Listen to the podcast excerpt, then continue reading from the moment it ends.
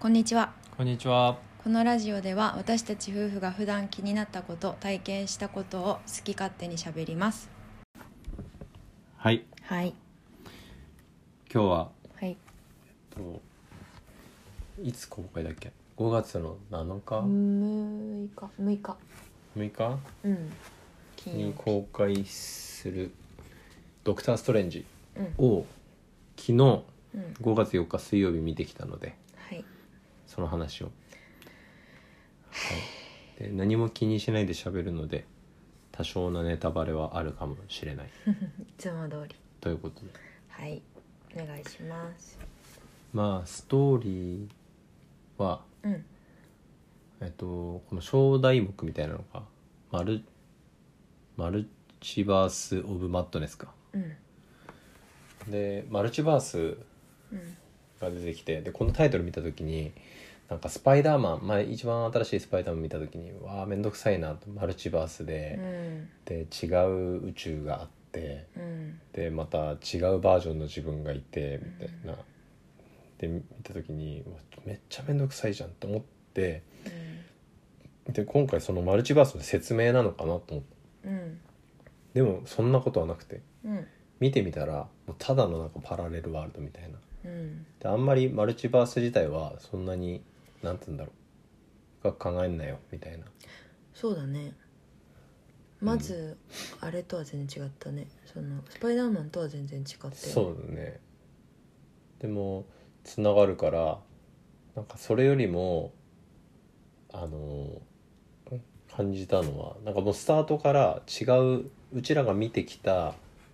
ストレンジとは違うせ世界の違う宇宙のストレンジからスタートするよね、うんでアメリカ・チャベスっていう新しいキャラクターが出てきてうん、女の子そうそうでその子はなんかマルチバース感を行き来できるような能力があってでなんか見てるとそこにで今回あのーあれなんだっけ名前ワンダうんスカーレット・ウィッチうんワンダが出てきてでうんなんかトレーラーでもあったけどワンダの悪いバージョンのうん他のマルチバースの悪いバージョンが出てくるみたいうんなうんだからで前のスパイダーマンもそうだったんだけど、うんこのせこの世界ではいいやつこの世界では悪いやつみたいなのがあったからうんなんかそういうのを書きたいのかああなでるほどねなと思ったでもし例えば自分であの、まあ、ワンダみたいに他の世界が見えてしまってうんなんかのきっかけで見た時に自分めちゃめちゃ不幸なんだけどうんその他の世界の自分がうんすごい幸せそうだとうんその時に人間はどういう気持ちになるのかうんとか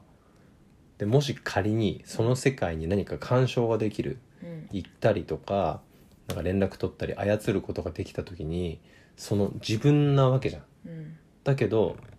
自分より幸せな自分に対して嫉妬を抱いたりとかうん不幸になれとかもし取っ換えられるなら取っ換えようとするのかとかうんなんかそういうのそういうことなのかなってちょっと見ながら思ったんだね。確かにそうだねあのードクター・ストレンジ自体は、もう忘れてたけど一番最初に「ドクター・ストレンジ」の映画やった時の、うんまあ要はヒロイうんンがあのーすなんだっけなん、お坊さんうん、そう女の人あの丸坊主というかスキンヘッドのえあ違うかあクリスティーナクリスクティリースティンクリスティンクリスティンそうそうそう役名の方じゃなくてリアルな名前忘れちゃったんだけど、ンうんその人が出てたのをすっかり忘れてたから、うんこの人の存在なんて全く気にしてなかったんだけど、うんあのクリスティーンとうんくっつかないわけじゃんうんストレンジは。うんでどのあのマルチバースでもうんくっつかないっていう話だったじゃん、うん一応あの知ってる限りでそはうだねなんかそれもなんていうのこう意味あってみたいなのをさ含ませてるよねうんこうもうくっつかない運命なんだよみたいな、うんどんな世界に行ってもうんあなたはあなたですみたいなああもうそれと同時にその他の世界線を要はちょっとえっと、まあ、現実ではさうちらが住んでる現実ではありえないじゃん自分を客観的に見るっていうのはうんめちゃくちゃなんか大変で複雑な作業、うんまあ動画で見るって言ってもうんあの限りがあるしだけどそのマルチバースで他の自分の人生みたいなのを見た時に決断を変えることができたみたいなあ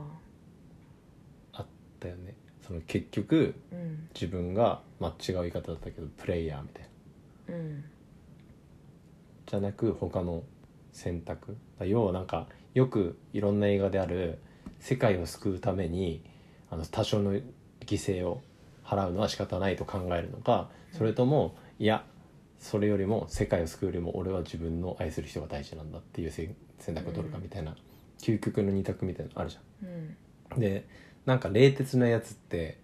世界を救うためには多少の犠牲は仕方ないっつってその国一個滅んじゃうとかなんかそういうのありそうだけど、どっちかさドクター・ストレンジはあの冷静に多少の犠牲は仕方ないみたい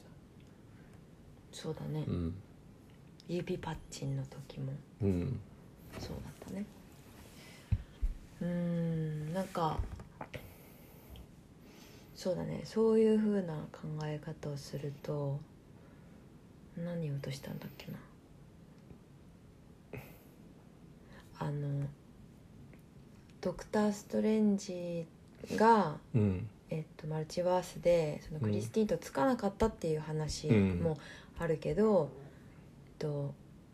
結局今自分の世界のじ一番、うんえっと、自分のいるすん この映画の主人公である、うんえっと、ストレンジがうん一番、まあ、いいやつみたいなうん感じだったじゃん。で結局はうんこの世界今私が住んでる世界のうん私がこう一番まともうんであってなんて言うんだろうそこが強かったかなって気がした。うんそれそれもなんか出てたねその、まあ、はっきりどのシーンとかはちょっと忘れちゃったけどうんそのその世界にいるストレンジは自分が一番まともだしうん、でまあそうだね。思うし映画もそう見せるうんけ、ど、え誰か他のキャラクターが「いやでもそれは」みたいなだかうんうんらそれはその自分から見る正義だしうん、みたいなだからシビル・ウォーの時みたいな、そうだそのね。イデオロギーみたいなものが対立するみたいなどっちも正義だみたいな、うだかん、らそんな話もしてたよねだからそうね。だからやっぱりこうやって喋っても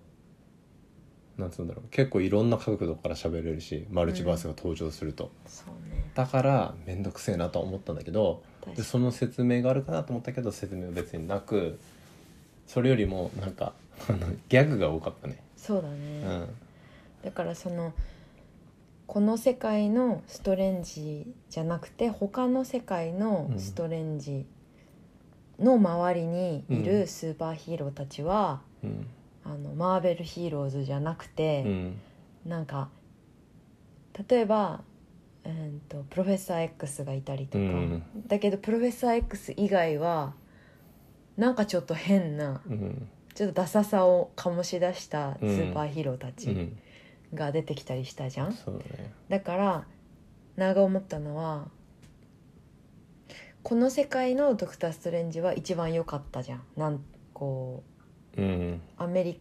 アメリカのあにとっても、うんまあ、ヒーローなうんストレンジうんだけどワンダは他の世界のワンダがもしかしたら幸せかもしれないじゃんそうだねなんかそういう人によってやっぱり違うってさっきおっぱが言ってたそうだねことそれはすごいまさにその通りでねだからどこがいいかとかってうん結局自分がすごい大事で、ね、自分がハッピーなのかうん幸せだと思ってるけどそれが嘘なのか人に聞かれた時ねうん思わず「私幸せだよ」って仕事楽しいよって言うけどあーそれが嘘ついてる場合もあるし、うんうん、だからそのもしかすると思ったのがストレンジが他のそのユニバースに行った時にちょっとひそのヒーローたちがふざけて見えるわけじゃんうんストレンジの視点でそうそでうマジでふざけてたしうんでも本人たちは大真面目なわけじゃんうんだからそこ多分あのサプライズなんだけどこういうヒーローたちが出てくるみたういんうな、んでも本当に大真面目にやってて命をかけてて、うんだからもしかすると他のユニバースから自分が住んでるユニバースを見た時にそんな感じに見えるのかもしなんかそういうことなんだよれねないだよねそうそうそうだからもしマルチバースじゃなくて、うん宇宙人がいたとしてうも、んもしかしたら宇宙人はうんあのあのつるっとしたタイプの宇宙人からしてみれば、この毛が生えてうんひげ、が生えて、うん指がこうあってみたいなのが気持ち悪いとかさ、うんそういうのもありえるってことでしょ、そうだねなんかそういうのも出てくるというかうん面白いかな、ありえるよねだからなんかうん、そのうち人間が考える宇宙人って大体化け物じゃんうんじゃなくていわゆるそのエルフみたいなうんでしかもそのすごい清潔でうんあのお風呂入んなくてもずっと綺麗でおしっこもうんちもしないみたいなあー宇宙人がバーってやってきてしかもみんなあの人間から見ても美男美女って時に「え何その汚いの?」って言われるかもしれない、そうねまあ、まあそんななんかなんか結構こういうこうやって考え始めると結構頭しんどくなると思うんだよねだから結構新しい気がす考る、え始めるとねそうなんか他のユニバースを覗いた時にもちろん自分もいてその家族もいたりするわけじゃんうんじゃあ例えばその家族をちょっと他のユニバースの家族を犠牲にすることによってこっちの世界の家族を救えるとしたらどうするのかとかうんだって自分なわけじゃん他のユニバースじゃあもうそれは他人になるのかそれとも他人よりも違う他人になるのかうんあの他の世界の他人を犠牲にするよりも自分だからいいと思うのかむしろ他の人を犠牲にするよりも他の世界の自分を犠牲にして自分が幸せになる方がいいのかとかそれがワンダのやろうとしたことだったそようねだからもしかしたらあの映画見ながらそう考える可能性あるなと思ったうん俺は。うんうんだけどこの映画で出てきたみたいに仮にめちゃめちゃルールがさ違ううん世界だったとして、なんか大体こう街並みはうんこう同じだけうど、ん信号の使い方が違うとか、ちょっとこう森っぽさが入るとかさ、そういうぐらいだったけど、でもルールが違うだけでさその人たちのこううんとモラルとか、うんモラルっていうのかなあの通常っうんていうのが違うわけでしょ、うんそうなると他人になっちゃうよね。他人になるしうん多分人間は基本的に自分たちと違うルールで生きてる人とか世界をちょっとバカにする節がどうしてもあるでしょうんそれは田舎者を見るそのもそうだし田舎に住んで何も知らない人が全く他の国の田舎を見るのもそうだしうん、バカにするというかそ馬の鹿にする場合もあるし警戒する場合もあるし,、もあるし、うん、だまからあ、プラスには働かなそうだねあんまり。遠ければ遠いほどまあ感情移入みたいなのはしなそううん、でそれは選んでいくってことかなじゃそうだねあ なんかさあのマーベルの映画でうん、うんこうそういうところにフォーカスってなかなかしなくない、そうだだからそのマルチバースをうん入れてきたっていうのは、映画作る人は何かしらこう考えがあるからうんそういうなんか複雑性とかだ新しいだ今この世界にいたら考えなくていいようなことうんどっちかって言ったら他人をどうするかの話になるじゃん、うんでももう一組自分がいたら自分と同じ、うんえー世界みたいな自分と同じ人間関係を持ってるもう一組もう二組もう三組ってあったらどんどん自分っていうものの価値が下がっていくのかとかうんそういうことをこう考えていけるようになるじゃん。であとこの映画と関係なしになんか思ったのがなんかさその理論上はその要は他の世界線があるみたいなっていうのを聞いたことあるじゃん。うん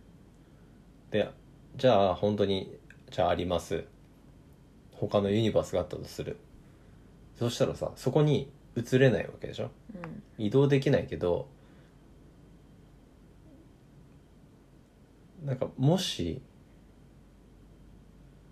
かすると連絡はできるかもしれない要は何かデータを送信することはできるかもしれないシュタインズゲートじゃ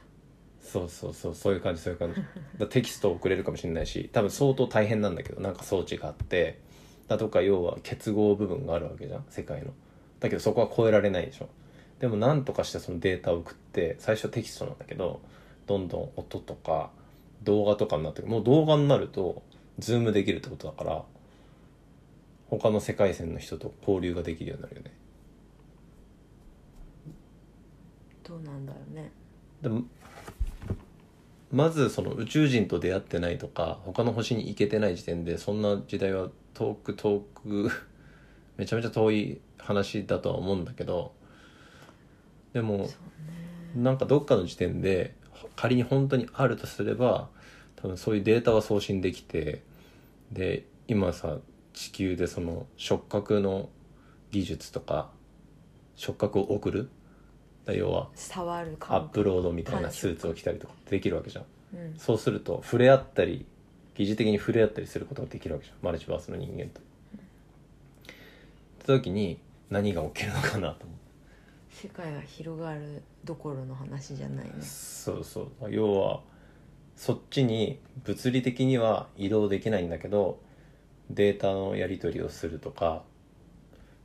だそうなるともうなんかもしかするとあの恋をすることができるようになるし洗脳することができるようになるしでそっちの世界を映像で見てコントロールすることができるわけじゃん。でもしかしたらそこから何か知識を盗めるのかもしれないし。そうねっていうのを妄想し始めるとっていう可能性がマルチバースっていうあの発アイディアにはあるのかなとうんそうだねドクター・ストレンジの話に戻るとうんまずそのベノムとか、うんえっと、ベノムっていうかスパイダーマンとかうんあベノムもそうだスパイダーマンもなんか匂わせたじゃん続きうんで、えっと「ドクター・ストレンジ」も続きはもちろんあってでそれが次何になるかって いう、ごめんうん、うんそれが次何になるかっていうのがさわかんないけどおそらく、エターナルズっぽかったよね。ああ最後ねうんこなこなしてますからうんだから続き楽しみじゃないちょっと内緒にしたいけどどんな感じにななりそうなのかうんねどうどっちかだよねねでもどうなっていくこれのはもう結構そのヒーローものにはまあ英語って話したけどさあの「アベンジャーズ」とか見始めたのが結構数年前じうんゃん、5年6年そのちゃんとうん好きになったのがいやその時がもうさもうなんなんつうの「インフィニティ・ウォー」とか、うんもうサノスのもうもうガチャガチャしてた時うんでなんかブラックパンサー出たりとか、うんうんなんだっけもうアントマンもやってこれマーベルだよねそうそうそうデッドプールとかももう全部見てマーベルじゃなくてアベンジャーズかいいんじゃないですかうんで全部見ててでもなんか見返したりとかしてなくてうんでうわ面白い面白いみたいなで毎回そのエンドクレジット終わった後の映像ってこうんうわーってねう みたいになってでもうその興奮興奮しすぎてうんもうなんつうんだろうなもう興奮しなくなっちゃってそうね前ほどじゃないよね、だからなんかもうつまんねえなと思っててでマルチバースって出た時にはあと思ってでも今回の映画見てうん、あなんかそうすると無限にこうくだらないことが考えられるこうなったらどうなるんだろうみたいなそういう自分がいたらそのその人に例えば自分が振られてずっと例えば結婚したかった女の人付き合いたかった女の人ずっと一緒にいたかった女の人自分はその人と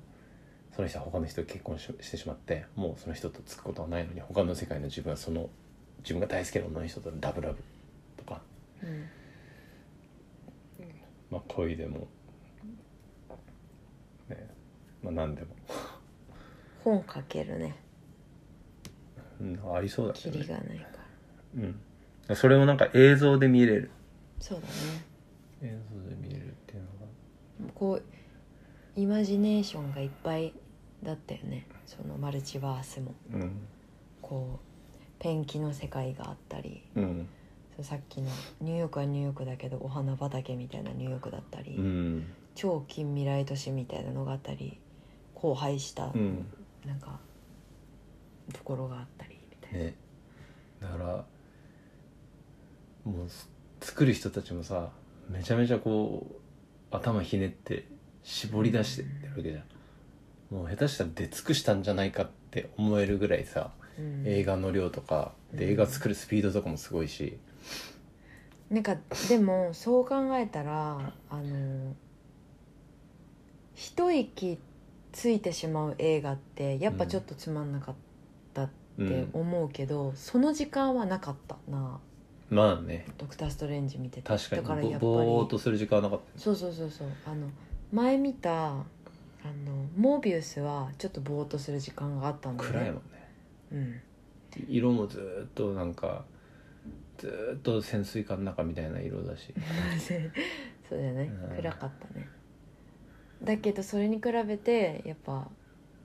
「ドクター・ストレンジ」はそういう暇はなかったうんその今までみたいな興奮はなかったけど常に集中してうん見られたから、うんやっぱ期待を裏切られはしなかったというかうん面白かったしやっぱベネディクト・カンバーバッチがかっこいいまあそれはでかいねそれはでかいあれがなんかすごい、うん、パッとしない人とかだとうん分かんない人とかだとあんま面白くないと思う、ねなんでだろうねあのーなんかでも多分好きなんだと思うよシャーロックとか見たりとか、まあ、そうそうそうシャーロックから見てすごく好きにすごいかっこいいと思って好きになったけど、でもタイプじゃないんだよわかる超イケメン顔ではないよそうだよね、うんちょっとなんかエイそれこそエイリアンみたいな顔してない、すごいなんかなんつうのなんか天才っぽい顔してるよねやっぱそうだねだシャーロックがすごすぎた天才っぽいしで綺麗うん顔が綺麗顔でかいのでかい長でかいみたいな長いねでもまたそれがいい不思議とかっこいいんですよでなんなんつうんだろうそのシシュールな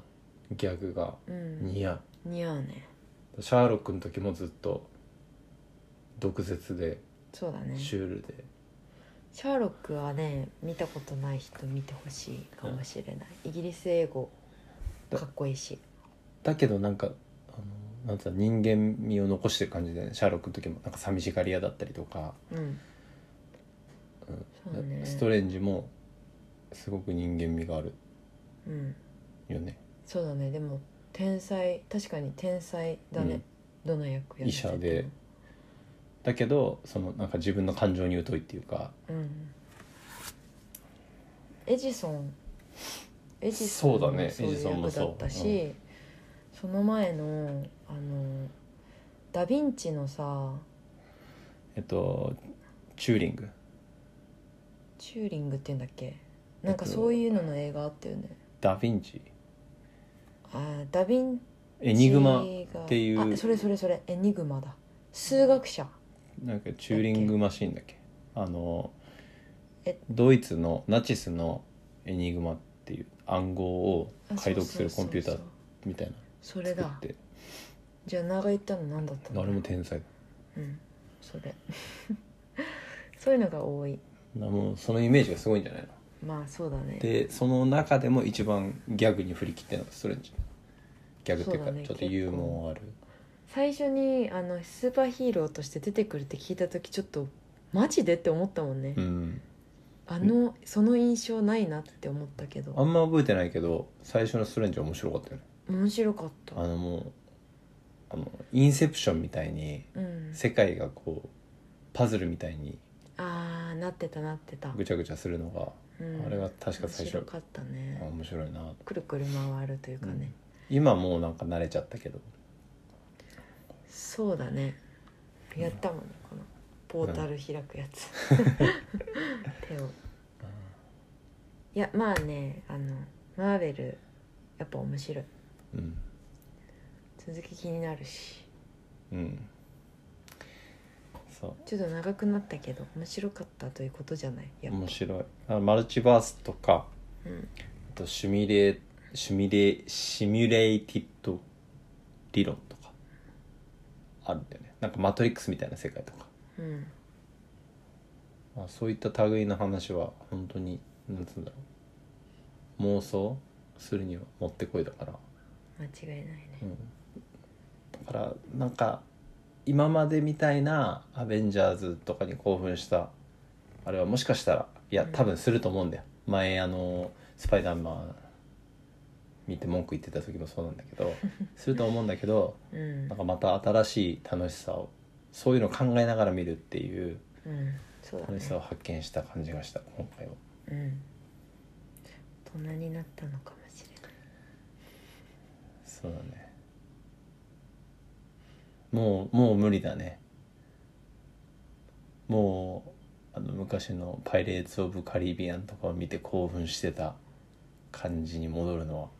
なんかそういうのは多分今後もあるけど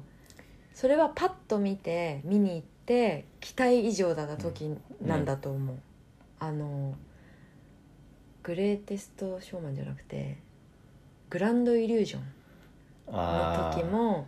何も考えないでパッて見に行ってそうねすっごい面白かったってなめっったじゃんちゃ新しいジャンルうん、の多いね、そうだねだから王様ランキングとかね王様ランキングだね最初見た時、う感わーっ動てなったも作ん、だ ねううんんだ同じ同じようなのばっか見ててもあれだね確かにスーパーヒーローばっかりだったもんねうんまあまあまあ楽しみですようんエターナルズが楽しみエターナルズ面白そうだねあ、うんああんぐらいぶっ飛んでる方が地球だもんね全部アベンジャーズ系は、うんエターナルズとかなんか遠い星の話とか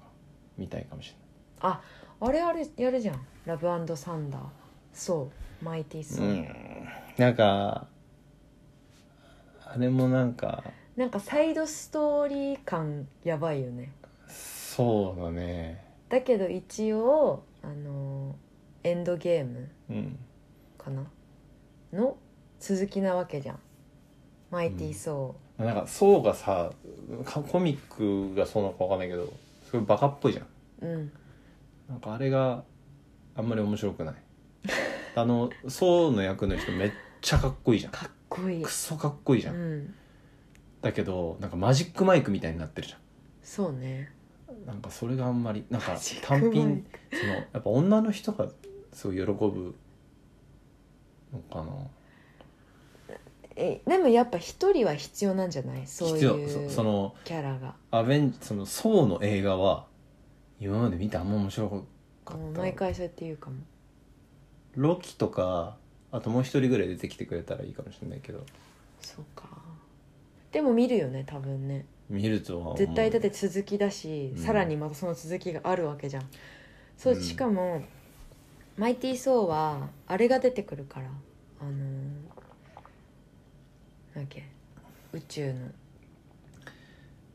えーディビアンツみたいなやつ違うじかゃないセレスティアルズじゃなくて えっとなんだっけサなノス青いやつらじゃなくてそのいろんな種族が乗り込んだ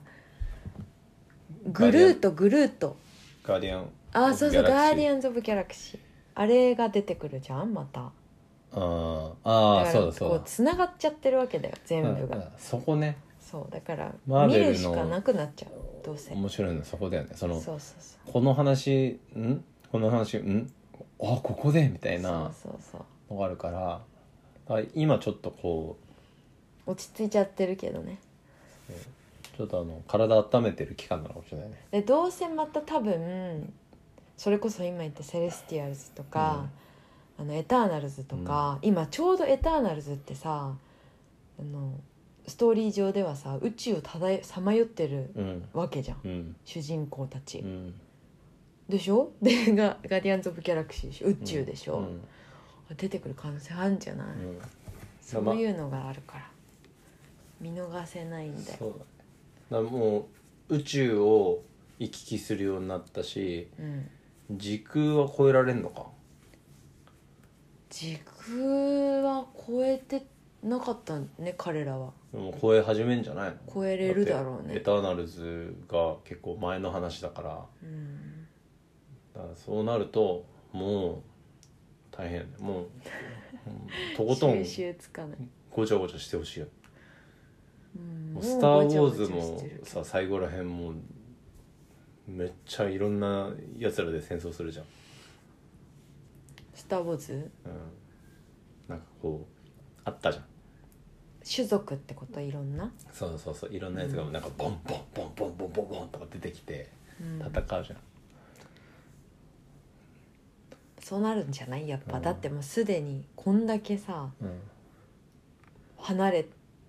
それぞれが主人公の映画があってさ、うん超めんどくさいワンピース読むぐらいめんどくさい本当に「ワンピースレベルだねいやでも「ワンピースはそのさらに上を行ってるよねすごいよね、えーやばいあれを漫画でやってるからマジですごい「ワンピースそう考えたらもう本当にたまに1ミリも何が行われてるか分かんないからね、うんあの戦闘のシーンとかさうんどっちが攻撃してんのかなみたいなのあるよね、うんそのレベルだよね、いやちょっと長くなったけどはいはい感想でした好きなこと喋りますうんちょっと数日ねうんアップできない日が続いたけどうんまたはいやりましょうはいはい以上です以上です